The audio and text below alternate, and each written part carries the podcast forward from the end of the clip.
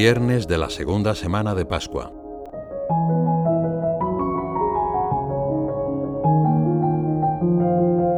El Evangelio de San Juan recoge siete milagros del Señor, y entre ellos está la primera multiplicación de los panes y de los peces.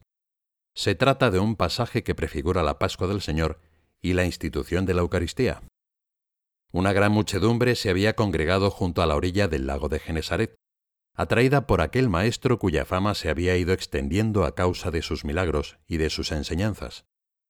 Desde lo alto de una ladera, el Señor vio a las multitudes que le seguían y dirigiéndose a Felipe, que era quien tenía más cerca, formuló una pregunta desconcertante. ¿Dónde vamos a comprar pan para que coman estos? El primer pensamiento de Felipe quizá fue que el maestro no lo decía del todo en serio, pero de inmediato debió de considerar también que Jesús con frecuencia era imprevisible. Así que prudentemente se limitó a hacer un presupuesto aproximativo. Doscientos denarios de pan no bastan ni para que cada uno coma un poco. Intervino entonces Andrés, que se mostró un poco más empático con el hambre de las multitudes, aunque también su propuesta ponía de relieve, sobre todo, la imposibilidad de hacer algo por ellos. Aquí hay un muchacho que tiene cinco panes de cebada y dos peces, pero ¿qué es esto para tantos? San Juan señala que aunque Jesús conversó de este modo con los apóstoles, él sabía lo que iba a hacer. El autor sagrado destaca que humanamente era imposible dar de comer a tanta gente. Y esto lo hace no solo para que resalte por contraste lo grande que fue el milagro, sino sobre todo para subrayar que la salvación es un don que viene de Dios. No se trata de una obra humana, aunque el Señor quiera contar con los hombres para llevarla a cabo.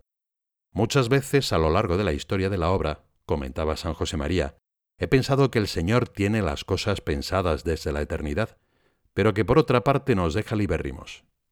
El Señor en ocasiones parece que nos tienta, que quiere probar nuestra fe, pero Jesucristo no nos deja. Si nos mantenemos firmes, Él está dispuesto a hacer milagros, a multiplicar los panes.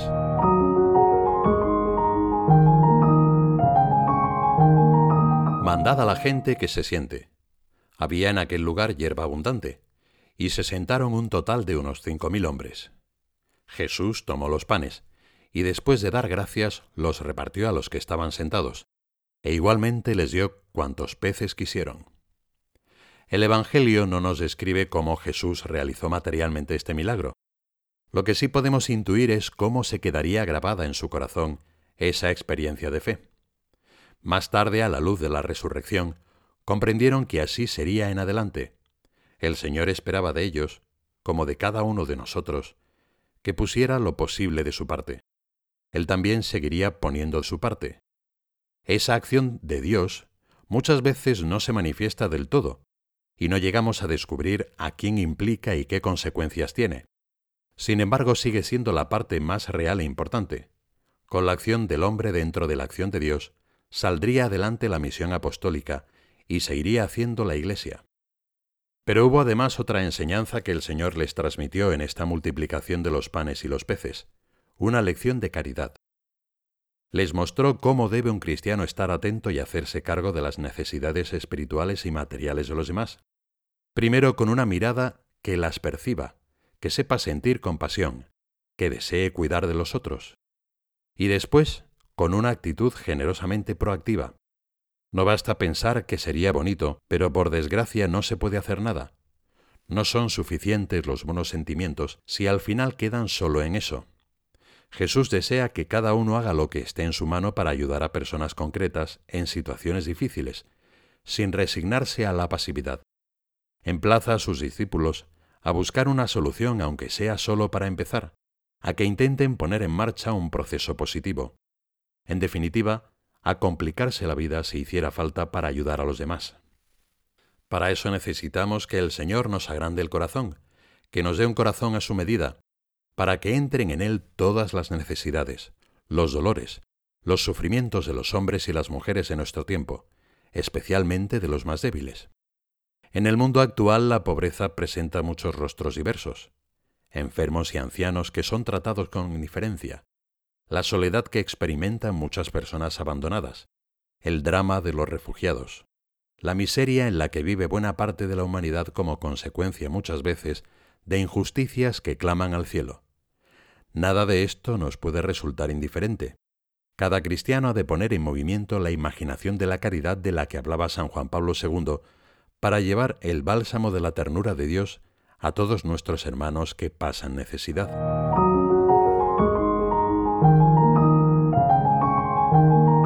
Jesús tomó los panes y después de dar gracias los repartió. En estas palabras que usa Juan hay una prefiguración de la Eucaristía. En este mismo capítulo del cuarto Evangelio encontramos el discurso del pan de vida, en el que Jesús promete darse el mismo como alimento de nuestra alma.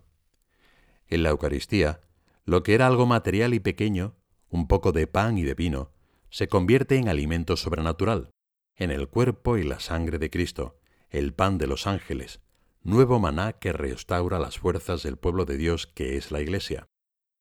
La Iglesia vive de la Eucaristía. La comunidad cristiana nace y renace continuamente por esa comunión eucarística. Por ello, vivir la comunión con Cristo es otra cosa distinta a permanecer pasivos y ajenos a la vida cotidiana. Por el contrario, nos introduce cada vez más en la relación con los hombres y las mujeres en nuestro tiempo, para ofrecerles la señal concreta de la misericordia y de la atención de Cristo. Jesús ha visto la muchedumbre, ha sentido compasión por ella y ha multiplicado los panes. Así hace lo mismo con la Eucaristía. Y nosotros, creyentes que recibimos este pan eucarístico, estamos empujados por Jesús a llevar este servicio a los demás con su misma compasión. La Eucaristía nunca puede ser solo una acción litúrgica. Solo es completa si el ágape litúrgico se convierte en amor cotidiano. En el culto cristiano, las dos cosas se transforman en una, el ser agraciados por el Señor en el acto cultual y el cultivo del amor respecto al prójimo. Pidamos en esta hora al Señor la gracia de aprender a vivir cada vez mejor el misterio de la Eucaristía, de manera que comience así la transformación del mundo. Pidamos también a María presente con la Iglesia y como Madre de la Iglesia en todas nuestras celebraciones eucarísticas, que nos ayude a difundir por el mundo la fuerza santificadora del sacrificio del altar.